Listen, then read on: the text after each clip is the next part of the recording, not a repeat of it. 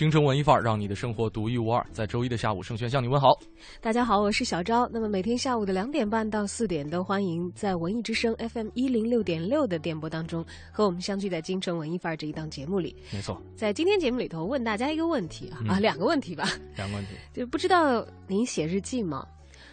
日记 对，先问轩轩了，笑的那么尴尬干嘛？写过，坚持最长的时候坚持了多久？老师留作业留了多久，我就坚持持了了多久。久是吧？哎，会坚持的很好哎。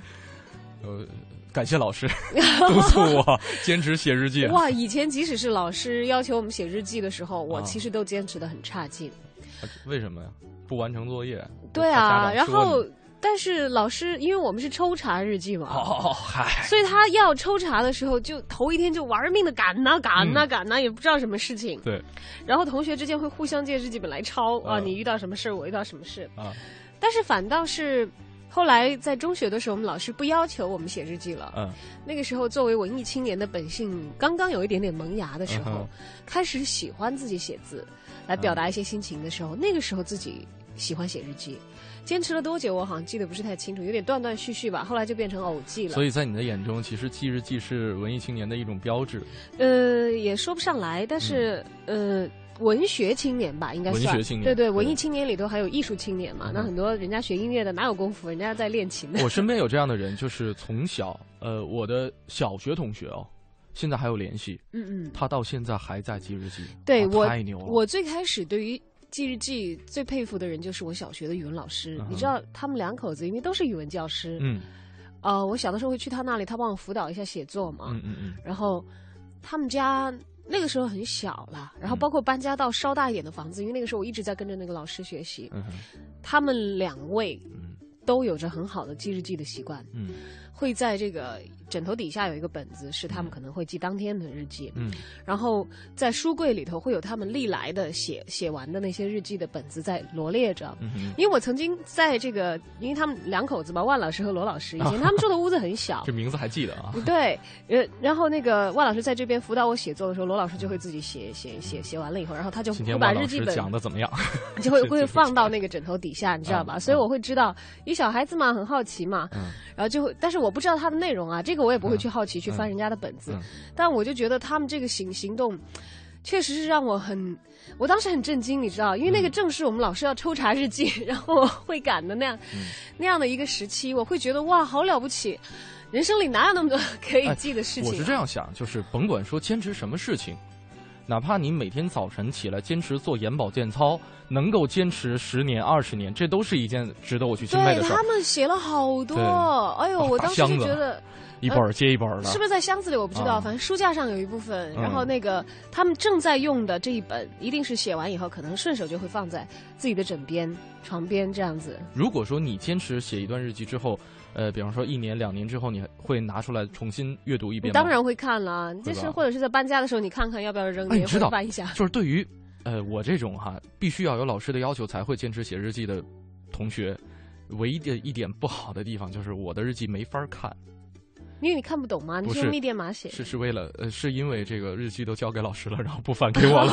啊，老师不还是吗？哦，哎，好可怜。啊，今天跟大家说一说啊，这个日记的事儿。对你写日记吗？最长的坚持了多久？或者关于你在日记里记到的故事啊，你通过写日记有怎样的收获？都欢迎发送留言参与今天的节目直播互动没。错，那今天呢，大家可以通过两种方式参与到我们的互动当中来。一种是可以关注小昭和盛轩的个人微博，大小的小，李大钊的钊和 DJ 程小轩。同样呢，也可以来关注我们京城文艺范儿的微信公众平台啊，这五个字不带儿化音哦，在呃订阅号里面搜索，在留言框下留言，我们就可以看得到了。另外，今天参与我们节目互动的朋友将获得这个由折腾文化出品的呃，还有这个李宗熙啊。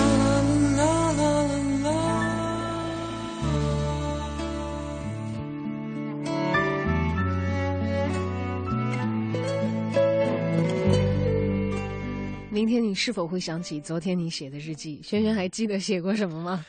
还真记不得了。你小的时候经常就是小明、小红、什么小雨这几个角色，然后呢，跟我一起去做了什么，大部分都是让座儿扶老老奶奶过马路，呃基本上就这这千篇一律。然后什么我最开心的一件事儿，我最后悔的一件事儿，我最郁闷的一件事儿，今天天气好好啊，我妈妈买了一条鱼，好好吃啊，哎，基本上这样的记。忆力够好的，因为是因为当时要应付日记这件事情，给你留下了惨痛的回忆，是吗？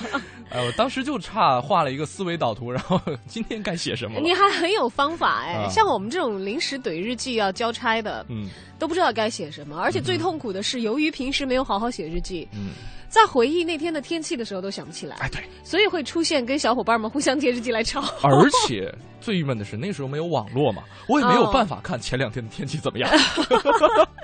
只能每天守着天气预报啊。对当然这是大家对于这个呃老师交的任务写日记的一个抵触心情。我嗯相信在小小的时候写日记，嗯，因为我们老师会挑一些范文出来念，所以你当然会知道他很有可能是给老师看的，也会被同学所听到，嗯所以未必是真正意义上你自己想要写在日记里的东西。其实，我觉得很多情况下，一旦把你的兴趣爱好变成了一种任务，这个兴趣爱好的对它的美感，一。切的它的这个好处，好像在你的心中就一下子黯然失色。对，但是我之前曾经看过一个资料哈，就是一个调查研究。二十多年前，在美国德克萨斯州的一个教授，他曾经做过一个研究，就是，呃，这个实验组的成员每天都会记下自己心里边最想说、最深处的这样一句话，哎，想说什么就记什么，尤其是那些特别不愿意跟别人，包括啊自己最亲密的人、家里人说的这些事情或者是感受，然后呢对照组成员，呃，就是记不记日记，然后他们发现啊，做一个二维的这个坐标轴。要有有一部分的人你也看过这个是吧？我知道了，嗯但是那个他他跟我们之前讲的不一样，嗯人人家做这个实验要求人家写日记，不是为了要抽查你的内容。嗯，只是确认你做这一件事情，对这一组的人做这件事情，然后另外一组的人不做这个事儿。般一般啊这个研究都都这么做嘛。嗯嗯，对吧嗯在他们是前提是不侵犯人家隐私的，说你写日记，你写什么都行，只要你写，并不是说你要写给我看。哎，对啊，然后呢，这个 x 轴是时间，y 轴是焦虑水平。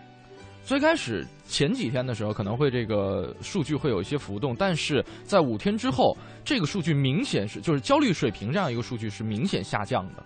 也就是写日记的人吗，对写日记的人，比不写日记的人的焦虑水准会明显下降啊。嗯，由此可以得出结论，说写日记呢，其实有助于我们缓解焦虑的情绪，哎有助于有助于我们释放出内心深处的情感。它相当于是一个排水渠，就是把我们心中这个情绪堆积起来的堰塞湖，把它疏通开了。嗯哦，当然，如果日记里头有什么不堪的内容，比如说寒风日记，嗯，呃，你的秘密泄露出去以后，也会造成相应的连锁反应、啊。哎，我觉得孩子们不愿意记日记的另外一个原因，就是因为家长总喜欢看吧。对，不光家长啊，有老师啊。你看，嗯我到中学的时候，其实自己才开始有想要写日记的自己的这个需要嘛。嗯，嗯，然后会写，然后你知道我有一次我正是写的正嗨的时候，就是那段时间坚持的很好。嗯哼，忽然有一天晚上我已经睡着了，嗯我在自己屋子里，然后我听见我妈怎么在念东西啊？我说哎不对，这东西我写的。那天是我们家里人，就是大家庭的成员来家里做客，嗯嗯有这个小姨呀、嗯有小婶婶啊什么的，嗯，他们都在，然后就。我妈居然念他们念给他们听的是我的日记，我本来以为我藏的很好呢，我藏在床底下的一个我的这个箱子里面，啊你知道吧？啊，我很无语，因为写完了一本嘛，然后嗯其他的本、哦非常无语，然后嗯开门一下子一把夺过我妈手里的日记本，我就开始发飙。嗯，啊，那肯定的呀这是唯一的一次我我主动发飙，我家里人没有打我，你知道吧？然后我因为那理亏嘛，我妈很理亏。对，然后我妈一再的说没有，我们是觉得你写的很好，然后怎么怎么怎么样她还觉得就是写的很好，意思是像范文一样读给大家听一下，嗯但是她不知道那个，我是觉得我的隐私受到了极大的侵害就。是妈妈以前是做语文老师的，呃，不是 不是，我我我妈我妈不是不是语文老师，但啊是她的这个行为让我觉得非常非常的不受尊重，因为是之前我们有说过的，她说过我不看你的日记，嗯，我觉得她没有信守承诺因。为是这样，呃，可能我们长久以来，呃，对于隐私这样一件事儿，是不存在于家庭当中的。其实当然有，对当然有，我们没只不过我们有意识到霸权主义的家长当时，我相信这个事情可能我妈到现在都没有觉得是很严重的事情，但嗯我记得非常之清楚当时的场景。就不单单是你而且，我那个时候嗯我就在发誓，我以后绝对不看我小孩的日记。绝对不看，不好说哦，我不会看，不会，不好说哦。就何必呢？他都不愿意让你知道的事情，你非要去掌握那么多秘密干嘛？对，因为很多家庭都不觉得这个隐私是应该存在于家庭当中的，所以从那以后我就不写了，你知道吗？我觉得最稳妥的方法就是不把你心里的事情写出来，那么他们谁要看都看不了，以至于这样就会。就会完全丧失写作的这个欲望了。我从那以后，我好像再也没有这个能够坚持写日记的这种动力，只是偶尔写之，就要么就觉得心情太过郁闷，或者是特别 happy，、嗯或者有些事情我要记忆力已经衰退了，我必须把它记下来，我才会记下来。嗯然后我对这件事情不 care 到，我到现在，如果我真的记了什么，嗯我完全不记得把那个本子扔到哪里，或者我记在哪一个本子上，就太随意了。好这就完全失去了这个，呃，怎么说日记的意义了哈。对，然后今天我们来聊一聊关于写日记这一件事情对啊。不知道正在收听节目的你写日记吗？最长又坚持了多久呢？嗯哼，欢迎发送图文留言信息到 DJ 程小轩或者是小昭的个人微博，也欢迎大家添加本节目的微信公众账号“京城文艺范儿”。接着走进今天的下一个单元，也是从今天开始，京城文艺范儿为大家增添的一个全新的单元——诗意生活。诗意生活。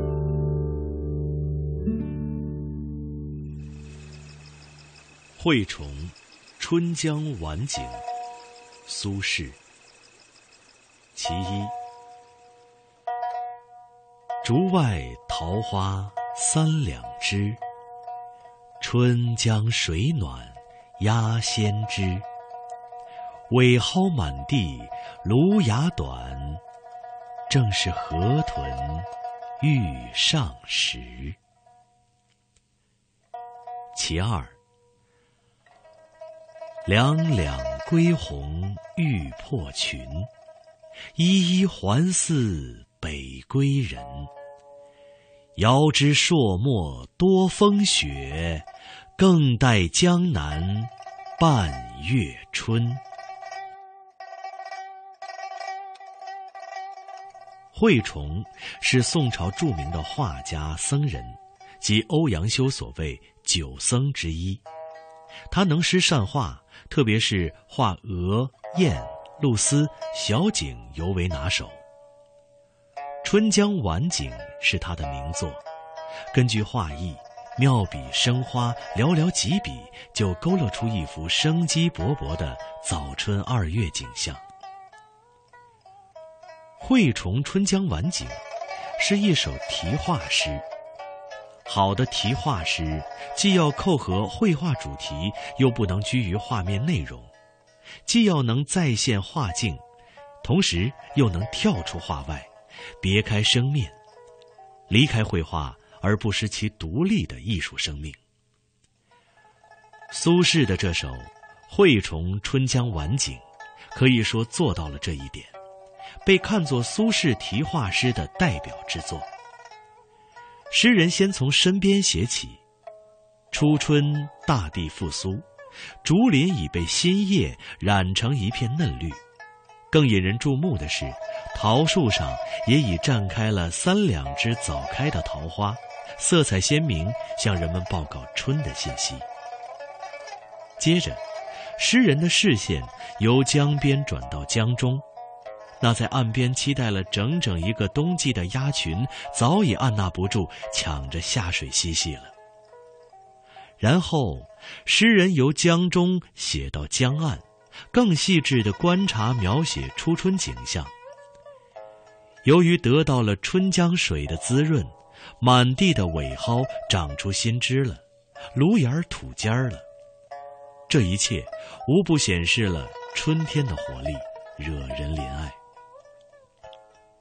诗人进而联想到，这正是河豚肥美上市的时节，引人更广阔的遐想。全诗洋溢着一股浓厚而清新的生活气息。本单元节目内容由 AM 七四七娱乐广播独家制作，友情提供。空闲的快乐时间就在一零六六文艺之声，就在一零六六文艺之声。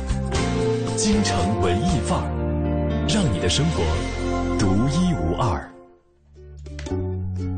京城文艺范儿，让你的生活独一无二。欢迎回来，我是盛轩。我是小昭，今天跟大家聊聊关于日记的事儿啊。不知道正在收听节目的您写日记吗？呃，如果不怎么写的话，最长的一次又坚持了多久记日记呢？没错，像我盛轩，我们都很惭愧，无法 无法说出一个就是让大家能够觉得我们很很有毅力、很有恒心的这个一个数字。没有关系，我们可以在其他方面有毅力、有恒心啊。但是我们在这个微信平台上看到一位朋友的互动，嗯，确确实实生活当中有坚持的很好的人。像比如说盛轩的同学，嗯，比如说小昭的老师，嗯，但由于我们也没看过他们的日记，所以并不知道我们是不是他日记里所记述的人和事当中的某一个啊。七条尾巴的鱼就说了，说，哎呀，要我来看，记日记就是一个很可怕的习惯。为什么说可怕呢？因为我有一个朋友，就每天都记日记，一直坚持到现在。你跟他说的每一句话，都可以在他日记当中找出来，时间、地点、人物都在他日记里，啊，这是多么可怕的一件事儿。他说了。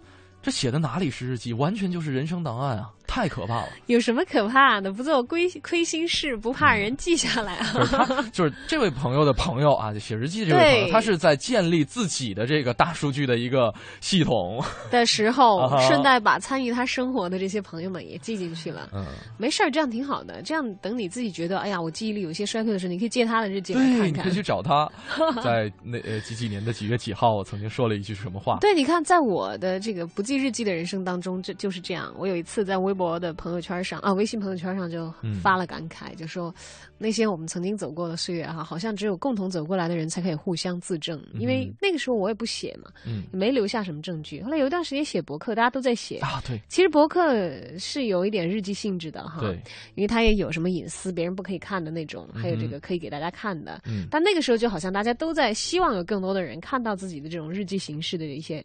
一些文体，这些博客出来，就后来 MSN 的空间没有了，我记得那些也全都没有了。之所以那些小女生写日记的带锁的小本本越来越不好卖，是因为网络太发达了，大家都越来越希望有更多的人看到。对，不单单是博客，你包括这个很多社交网站的媒体上面都有日记功能。呃呃，状态啊，心情啊，说说啊。下面还可以跟个赞是吧？对的，它让这个朋友圈啊，日记可以达到的一些功能呢，在我们的社交媒体当中，一部分的就承载了这些部分，记录自己的心情啊、状态啊。对，还有一点就是日记本里所达不到的，就是让很多的人看到。嗯，因为在以前纸质出版物一统天下的时代的话，没有几个人的日记是有资格被这个结集出版成书的。嗯，当然有一个人，他的这个日记可以说是大卖成书以后，他是谁呢？他就是。这个发现了新大陆的哥伦布。哥伦布，从哥伦布我们也说回来，其实有一个跟日记密切相关的职业，那就是船员，尤其是船长。航海日记是必须要记的，必须要写的。这个叫航海日志了啊，有有点工作记录的性质，不不不纯是个人的日记。嗯，那么航海日志呢，必须要记在船舶在航行和停泊的过程当中主要情况的这个一一一些一些信息啊，像有什么航向啊、航速啊。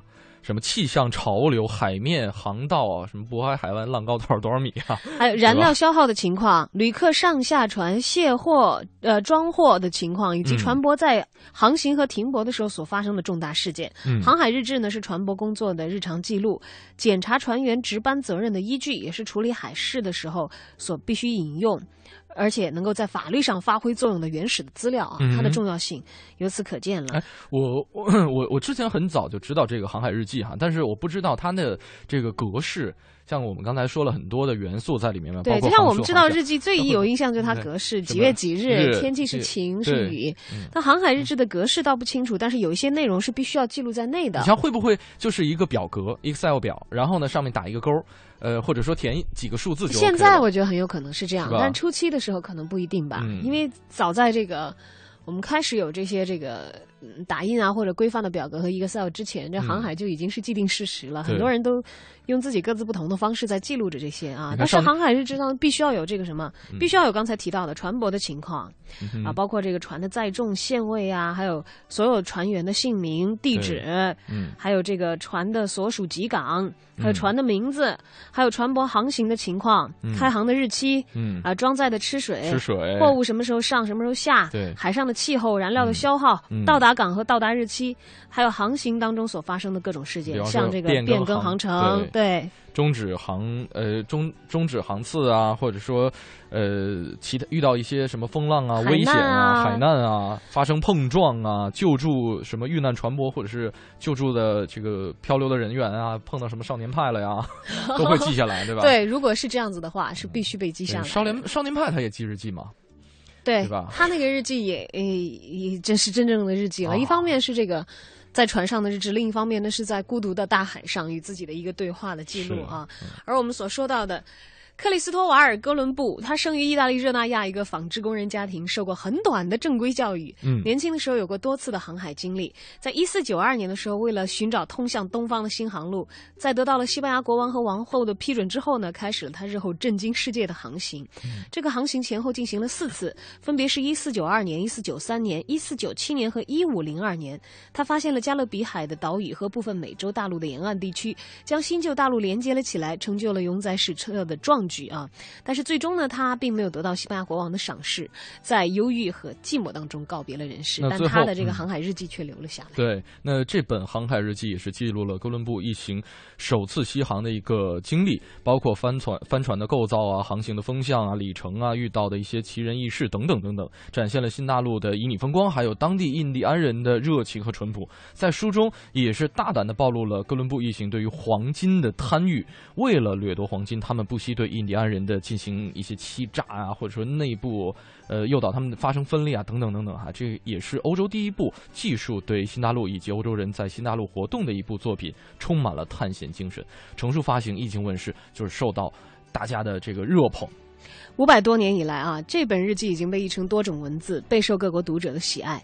但是呢，这本哥伦布的航海日记啊，出版的书呢，并不是哥伦布航海日记的原稿，稿而是两次参加哥伦布航行的拉斯卡萨斯神父对日记所做的一定的摘录。嗯而且经过很多学者的考证，这些摘录呢，确保是非常严肃的，而且是忠实于原文。书后还附有哥伦布的简历，有助于读者阅读，也有助于加深对于哥伦布发现新大陆这一历史重大事件的认识啊，嗯补充一些材料。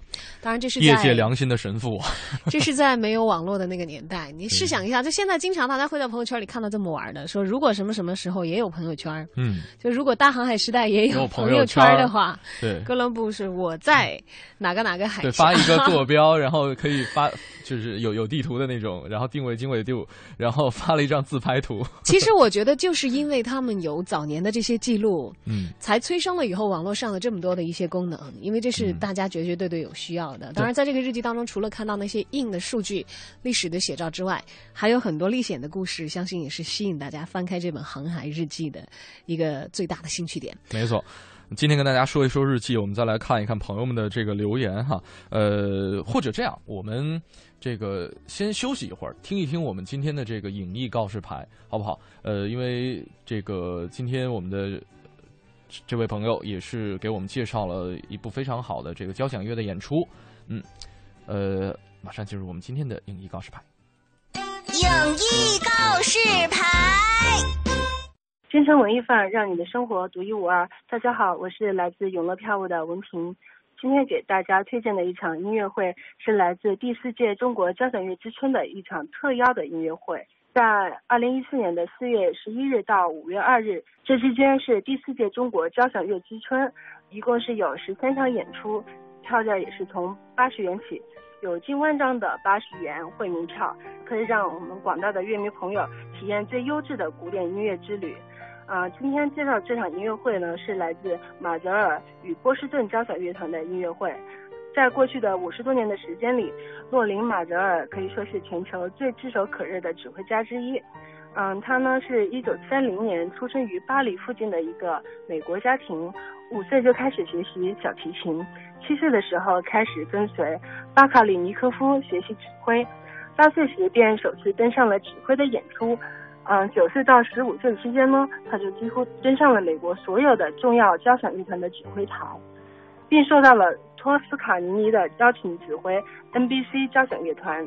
十七岁的时候呢，他就进入了美国匹兹堡大学学习语言、数学和哲学。在一九六零年的时候，成为首位前往拜罗伊特的美国指挥家。一九六一年受邀与波士顿交响乐团合作。自此以后，洛林马泽尔已经站在了超过一百五十个不同乐团的指挥台上，指挥超过五千场歌剧与音乐会。他录制的唱片超过了三百张，其中包括贝多芬、勃拉姆斯、马勒、舒伯特、柴可夫斯基。以及理查施特劳斯全套的管弦乐作品，并且获得了十个法国唱片大奖。除了大量的演出邀约之外，洛林马泽尔还在百忙之中抽出时间来推动音乐、推动青年艺术家的发展，积极与年轻的一代音乐家分享他的经验。此次马泽尔携波士顿交响乐团在国家大剧院的演出，大家可不要错过这次一睹大师风采的机会哦。下面给大家介绍一下这场音乐会的演出曲目。在五月一号，呃，演出曲目有来自莫扎特的第三十八号交响曲《布拉格》，以及马勒的第五交响曲。五月二号呢，有来自穆索尔斯基的《荒山之夜》，以及拉赫玛尼诺夫的《帕格尼尼主题狂想曲》，还有柴可夫斯基的第五交响曲。喜欢的乐迷朋友们可以前往一饱耳福了。最后介绍一下本场音乐会的演出信息。演出时间是在二零一四年的五月一日到五月二日，票价是二百八十元起。喜欢的朋友可不要错过机会购票哦。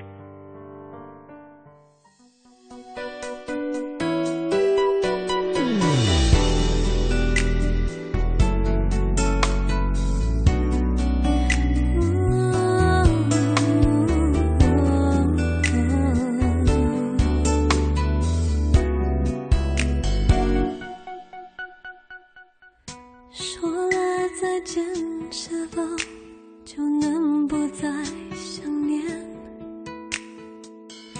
说了抱歉是否就能理解了一切？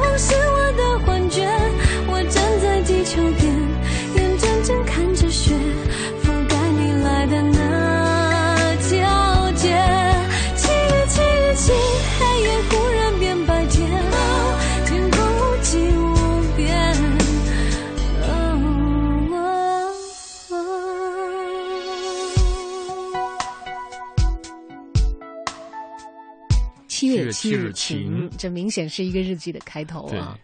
爱听广播的陈旭辉说：“QQ 空间的说说算不算日记？我每天都抽空写一写说说，心情不好的时候我都在发表。嗯但日记我不怎么写。还有 KCD 说，我第一次写日记是小学六年级，写了一年，还不是因为老师要收。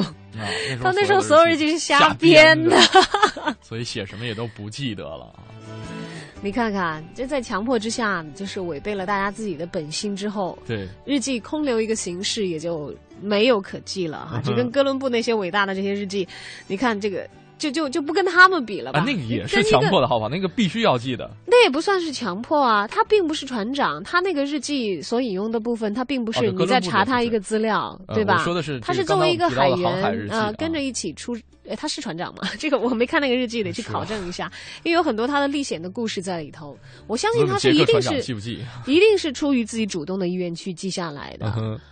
呃，这位朋友说了，说感悟最深的是日记可以是最值得信赖的倾诉对象啊。这个前面大家已经提了很多了啊，有些这个倾诉说不出口，但是可以写下来。不过呢，要保证值得信赖的话，日记还是放在不容易被别人发现的地方吧。还有这位朋友叫魏，他说在读大学的时候写日记写了两年多，嗯，我每天都写，今天刚好开始写第六个本子。哇！个人感觉写日记这种东西真不是什么需要毅力和恒心的事儿。嗯，别人什么样我不知道，对于我来讲，写日记就是每天的习惯，就像吃饭、睡觉、上厕所一样，是必不可少的。嗯，换句话来说，如果觉得每天写日记是一件很不情愿、很麻烦的事儿的话，真的干脆就不如不要写了。嗯因为我觉得这么记下来的东西其实也没意义的。日记可能只有对愿意记录生活的人来说才有意义。嗯，哎，说的真对，我是觉得。哎，我我其实我对于日记没有抵触心理，直到现在，呃，包括其实，在老师布布置作业的时候，我也没有抵触心理，因为其实每天会有很多的话想要说，或者说想要对自己说，只不过我可能懒得懒得得去动笔对吧写下来，对，现在。有一些这个语音备忘录什么的，我觉得也挺好用的。啊，有很多人以这样的方法来做日记啊。是因为日记的形式也不光是这个用笔、用文字的形式记下来嘛啊。对，申林说了，说回头看日记有五味杂陈的感觉，我认为这就是记日记最大的一点好处了。嗯那种感觉其实包含了很多丰富的元素，有的甚至是。嗯，那么的重要，而不写日记的人可能压根儿就体会不到，嗯呃，不知不觉当中就会失去某一些生活里重要的东西。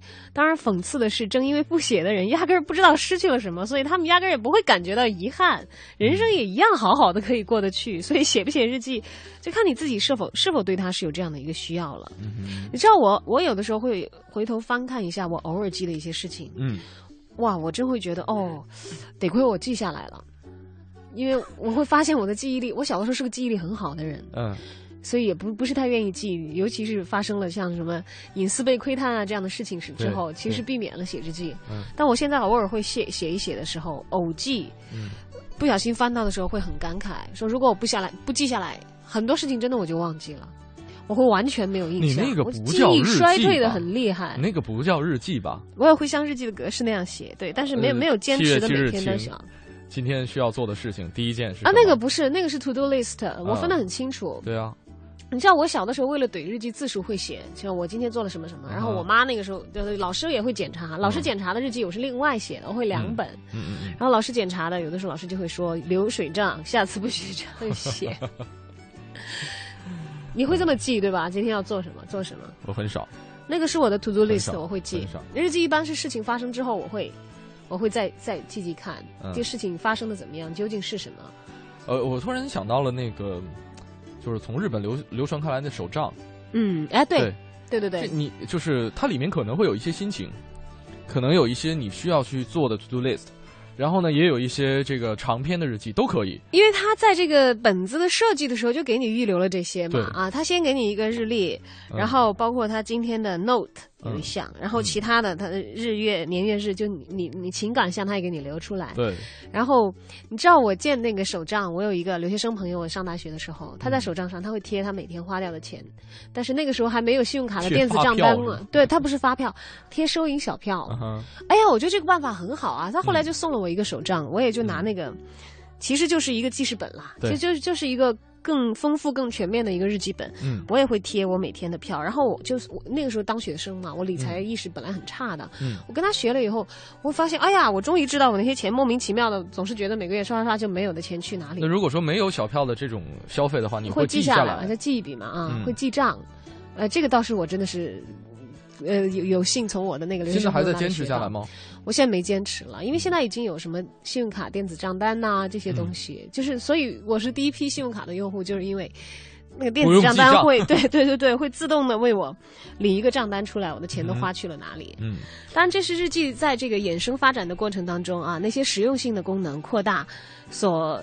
诞生的一些呃一一些衍生的产品，因为手账算是一种特殊的日记本嘛，对它把你在日记里有可能要记到的内容都分区分块的给你规划出来了。还有好多种，比方说什么树洞啊，比方说胶囊日记啊，嗯这个都算是日记的一种衍生品啊，而且满足了大家对于日记这样一种心理需求的不同的形式。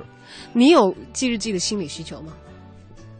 我会在临睡前半个小时总结一下今天做了什么，脑子里过一遍，嗯脑子里过一遍，但但是不记下来。对不记下来。但是我觉得其实有必要记下来，而且我觉得我的思维最活跃的时候是在临睡前的半个小时。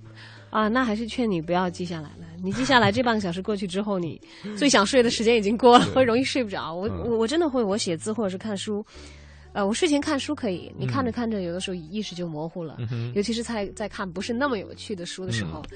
但是如果睡前开始写东西的话，哇，那精神又开始高度紧张起来。嗯我不会写着写着困的睡下去，然后我可能就会这一夜都睡不下去。嗯，我昨天看了一个这个朋友圈，是一个呃小学生写的，他在班级里呃这个取得了很好的名次哈，然后可能是在学校的一个场合上讲了一段话，给给同学们演讲之类的。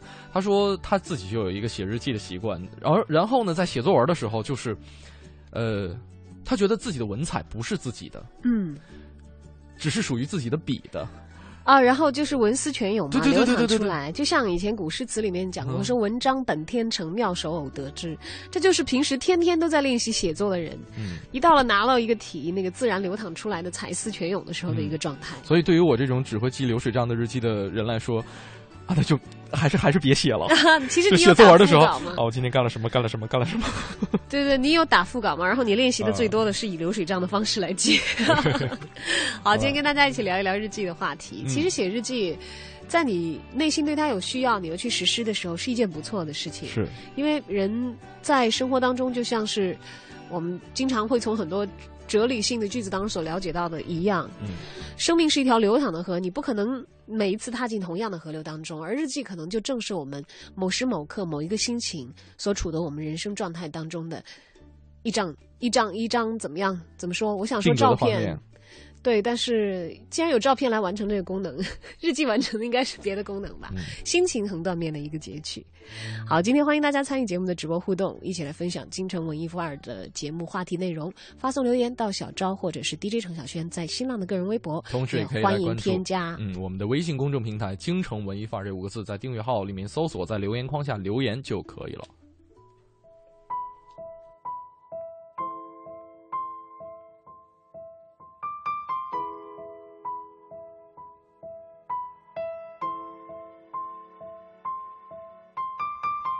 愿望许过很多，年少梦想失去下落。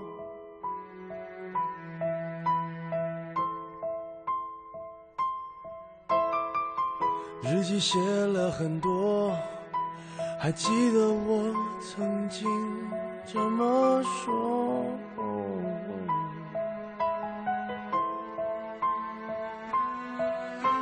我希望长大以后不犯错。我希望你。或许你还没找到撬动生活的支点，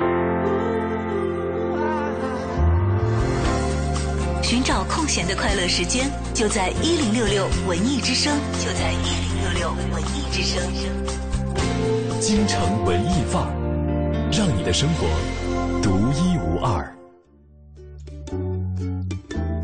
好的，回到京城文艺范儿，继续来聊一聊关于日记的话题。没错知道你记日记吗？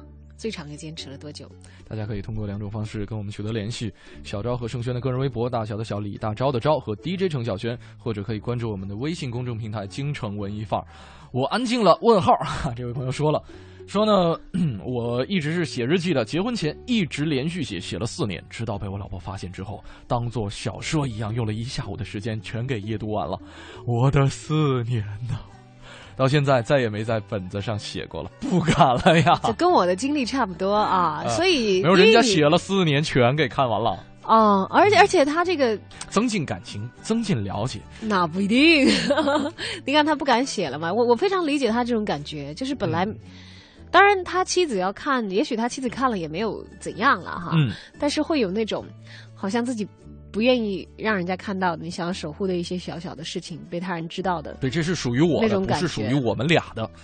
但是现在对，除非是你授权给他看的，那另当别论。你知道，我有一个朋友就跟我讲过，嗯他很爱写日记，但我不知道他坚持的怎样啊。他至少是写了满满七大本。嗯他说他在搬家的时候翻到他以前连续记日记的时候的日记本，他说他后来一边看一边在哭。嗯，他说如果不是记下来，我真的不知道自己那样的活过，不是完全不知道了，就不会那么深刻的记得，因为你你知道，常常那个时候觉得很大的事情，你过了 N 多年以后，你看你觉得不是事儿，嗯哼，但是你在翻看日记的时候，你就完全能够感觉到那么大的事情在你心中意味着什么，就是如何折磨你，让你夜夜不能寐等等。有一句话，日记的作用就是让我们看清了以前自己有多傻。啊，倒也不一定吧，就是也也许也让我们看到我们有多坚强呢。另说，嗯嗯他的日记里头，但是他就讲到一点，他说因为里面我所有的爱恨的底牌，这些年怎么过来的，全在里面。他说他说我我我看到我的这些日记的时候，他自己其实都差点忘了这些日记的存在，因为嗯他那个时候又出国留学，然后回来又在各个城市辗转工作，以后、嗯他没有太多时间去处理自己以前留在老房子里的个人物品。嗯后来是老房子要搬家的时候翻到的，嗯然后他就讲说，我一直在想要怎样合理的存放这些日记。他说还好我现在没有嫁人，如果等我嫁人的话，嗯，我一定要把他们藏妥了。我说你上银行租一个 呃，保险柜，保险柜吧。我说，或者也许等你。呃，等你愿意给你的孩子看的时候，给他们看。他说不不，他说我活着的时候绝不能让我的老公看到。他说孩子嘛，可以考虑考虑。他说嗯如果我，呃，真的是把这些日记保存的很好的话，他说我可能会把这个当成遗产的一部分嗯，给我的孩子，因哦，为我以为要陪他一起，陪他一起看是吗？啊，有的家长会有这样打算。嗯微信平台上这位朋友就说，嗯，说可以留下来以后教育孩子用。我们说看你妈年轻的时候写日记坚持的多好，然后分享一下我的成长。啊，就对，分享一下成长可以，但是不要仅仅局限于说啊，看看你妈妈当年坚持的 多的好，满满的炫耀啊、这肯定是一部分，就是坚持的很好的朋友才能做得到的一件事情。你让我现在拿出几本日记来，我是办不到的，除非从今天开始攒。哎，可以，可以尝试一下哈。刚才我们说了一个这个 B 记的，或者说这个集结出版的一本日记，叫《哥伦布日记》，嗯，对吧？其实还有一个也是比较有名，啊，影响非常大对了。你知道我要说的是安妮日记哦，是吧？我要说的《雷锋日记》啊，是吗？啊，我还以为你要说安安妮妮日记。安妮日记了哈。呃，这这这本书其实也挺有名的，安妮日记其实是一个犹太裔的小姑娘，嗯哼，安妮·法兰克嗯，在这个弗兰克啊，对，啊，弗兰克·法兰克差不多吧啊，这样的一一个译名，嗯是在是在一个幽闭的一个密室、一个空间当中。在贝尔森集中营里边，所记下的每一天的日记。他其实是在，呃陷入这样子的这个绝境之前，他就有一个梦想，他希望嗯能够成为一个记者。或者是作家，嗯，嗯但是他这个梦没有来得及实现，就已经遭遇到了大的命运的冲击。没错因为在战争的背景之下，对，也是在十六岁的时候死于纳粹的集中营。在一九四二年的七月份，他是跟家人为了逃离纳粹的恐怖组织，躲藏在荷兰的阿姆斯特丹的一间仓库里面。从此，从此呢，就是展开了两年多的密室生活。而且呢，他也是把这两年的密室生活，呃，变成了自己日记的一个材料，然后让它更加的丰富。在一九四四年的四月五号，安妮在日记里边也是不断的记录着她自己命运的走向。他说：“我希望我死后仍然能够继续活着。”啊，这句话太有分量了。但是也正是由于他一直的日记的记录、坚持，而且留下了这些文字，嗯也确实是让他在死后以这样的方式继续的活着了。对，呃，在一九四二年的七月，十三岁的安妮和家人为了逃离纳粹的恐怖统统治，而躲在了荷兰阿姆斯特丹的这个仓库里头。嗯，就是刚才所讲到他所生活的密室。而在这期间呢，他曾经在日记当中留下这样的句子：说我经常心情沮丧，可是嗯从来不绝望。我将我们躲藏在这里的生活看成一场有趣的探险，嗯充满危险，充满浪漫，并且将每一个艰辛。当成使我自己更丰富的材料，嗯。而非常遗憾的是呢，他们躲避在这个小小的屋子里的全家人，最后只有安妮·弗兰克的爸爸，父亲对、嗯。活着，呃，离开了那个地方。对，呃，其他的家人呢，都在这个当时的德国人的这个迫害之下、啊，没有，其实他是这个离世的原因是他是因为发了这个患病嘛对患病，对，但他们是为了躲避那样的纳粹的恐怖统治，才会全家人藏在这样的一个秘密的空间里头也有有病也得不到医治。其实，在后来哈，一九五八年的时候，他的这个日记也是改编成了舞台剧，在维也纳上演的时候，那出席的很多，呃，这个怎么说？观众吧，也是不断地有一些人其实不相信，对他们觉得是不是剧作家编的这个故事？嗯说日记，你们是不是用了这种体力，嗯只是来讲一个这样的事儿？其实是一个文艺作品，嗯不是一个以真实的事件为为为具体材料的。嗯直到有这个有人找出当年逮捕安妮的军官，然后那个军官亲自承认了。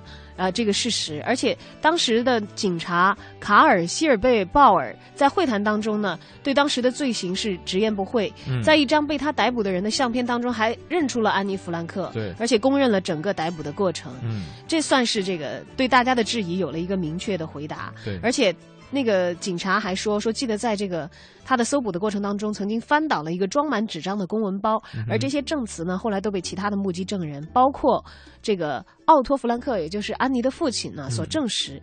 那么这次事件呢，也平息了大家对于。安妮·弗兰克这个人是否存在的质疑，嗯就认定了安妮日记的真实性。是，抽时间大家可以看一看。了解一下那一段，可能对于这个非欧洲的人民来说相对遥远一点点的历史，但其实时间并没有过去很久哦。对，这是一个小小的女孩，她还在世的时候所记录下来的她真实的生活，可能是在这个二战的这一段时期当中最为黑暗的一段嗯，犹太平民的生活。但是从中我们所可以了解的，除了那段时间的背景之外，还有作者安妮自己最为真切的这样的一颗心，文采也是非常的优美，也借今天的节目跟大家一起分享。嗯，今天跟大家说一说这个日记的事儿哈，你是不是还在坚持记日记？如果说没有坚持下来的话，你曾经最长时间写过多长时间呢？我们来看看朋友们的留言哈，我们的这两路平台都为大家开通，微博、微信平台。小鲁和小小鲁说了，小的时候写过，没有坚持多久。最近跟父亲聊天儿啊，他在我出生的时候一直在记日记，而且是关于我的。啊，就是关于孩子这个刚出生的孩子，比方说什么长什么牙呀，什么时候长牙呀，啊，这个什么时候说话呀，都说了些什么呀？而且呢，他说，其实现在我也有自己的孩子了，终于明白一直坚持是多不容易，决定现在开始给孩子记日记了。哎，很多人会记日记，大部分人是有这个具体的事件的。嗯像刚才讲到的，迎接新生儿到来的准爸爸、准妈妈是很爱记日记的一群。对，还有这个孩子出生了以后记孩子的这个父母亲也是一群，还有呢，现在不都拍，现在不都是拍视频了吗？那拍视频也是日记方式的一种啊对那这样推而广之的话，还有、嗯还有什么人是喜欢记日记的？据我观察啊，嗯，减肥的人，哦，对，你没发现吗？对就包括他们有的时候，也许是拿朋友圈或者是拿嗯微博来记。来记录一下今天都吃了什么。比我有一个朋友，就是他连记了，他至少连记了一年多，所以当时后来我们都主动的把他的微博就是视作，就直接无视掉了，就是因为全都是这样的内容。嗯好，今天在嗯节目当中跟大家聊的是关于日记的事情。嗯，他来看看这汪儿说了，说重新拾起笔和本子四个月，呃起因是发现自己记忆变差了，所以呢，这个本子这次不但承担了感受，而且还负责日程记录。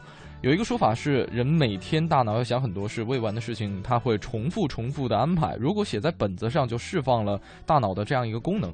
所以呢，我打算坚持一下试一试。这跟我的想法是一样的，接下来就不用占大脑的内存了。好，接下来也欢迎大家继续参与节目的直播互动，走进下一个小单元 “Time Out” 推荐。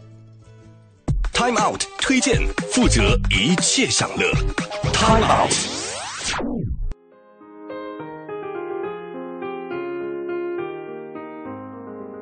大家好，非常高兴与您再次相逢在 Time Out 推荐这个板块，我是 Time Out 北京杂志主笔黄哲。春天了，大家都想动起来，让自己的肾上腺素分泌起来。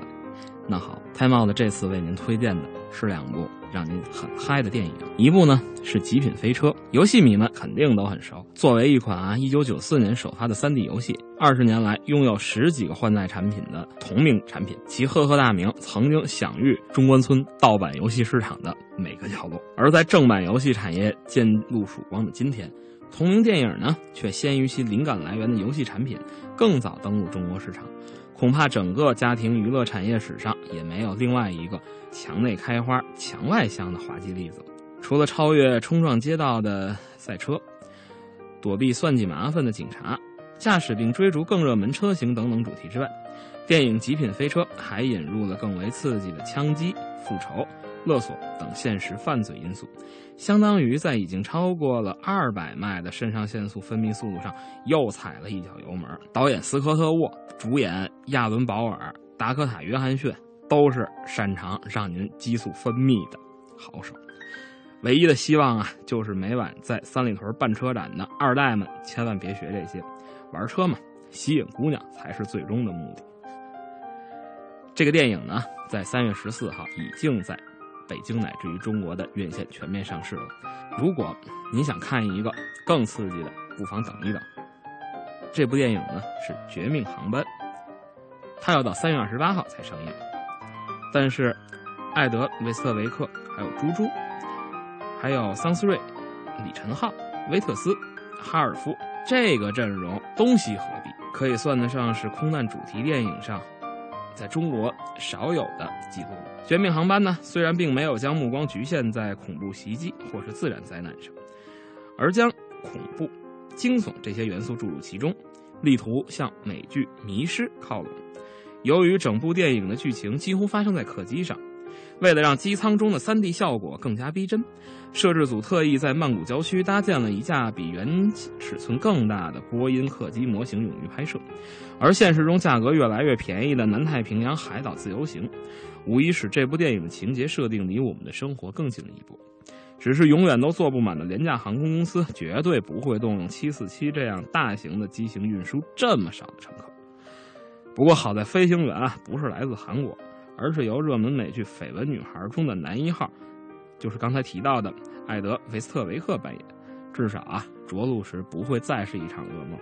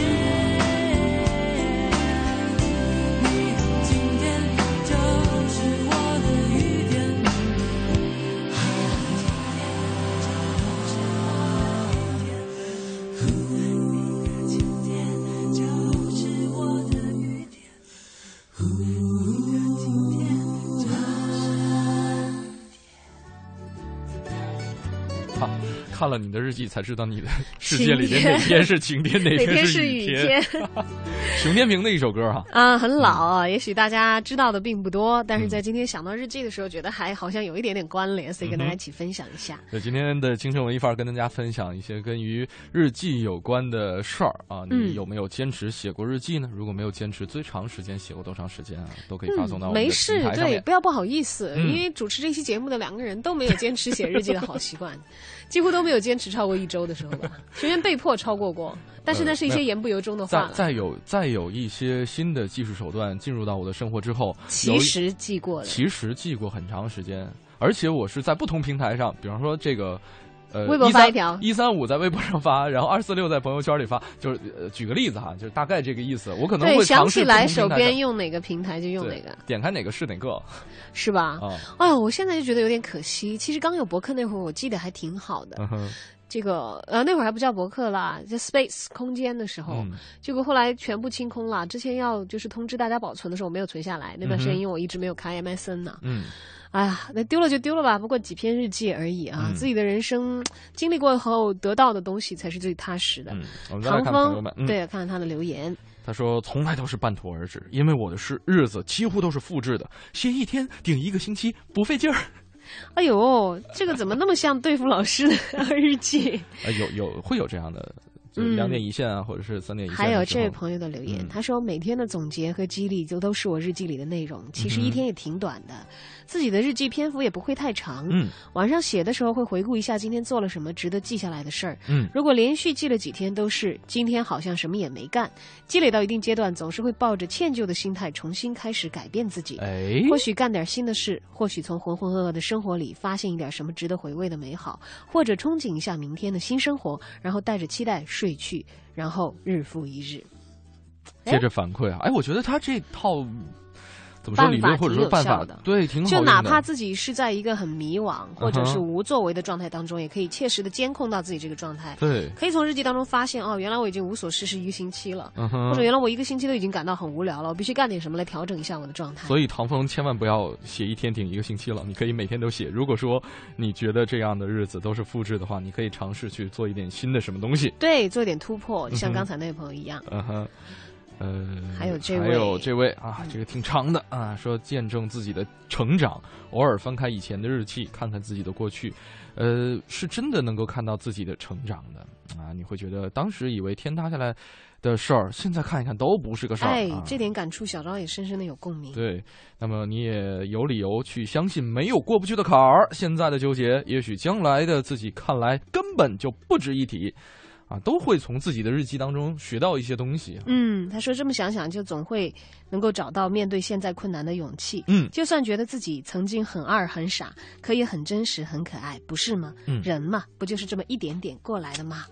哎呀，好羡慕那些把这些一点点都记得好清晰的人。我们就差了那一点点啊、哦。我们差的就是那个毅力和这个行动力了。嗯、哎呀，当然，如果听完这期节目，有很多朋友打完鸡血说今晚上我也开始记的话啊，嗯，希望你明天晚上也这么想。对。希望你可以坚持下去，但 我是知道自己的这个毛病，我还是希望自己在有情绪的时候，偶尔记的时候，我可以把现在偶记的这个习惯坚持下来。嗯，好，今天节目到这里要跟大家说再见了，我是小昭，我是盛轩。如果大家希望了解更多节目详情的话，可以登录央广网三 w 点 cnr 点 cn 来进行节目回听。在整点过后，是由戴戴为您主持的乐坛新生，拜拜。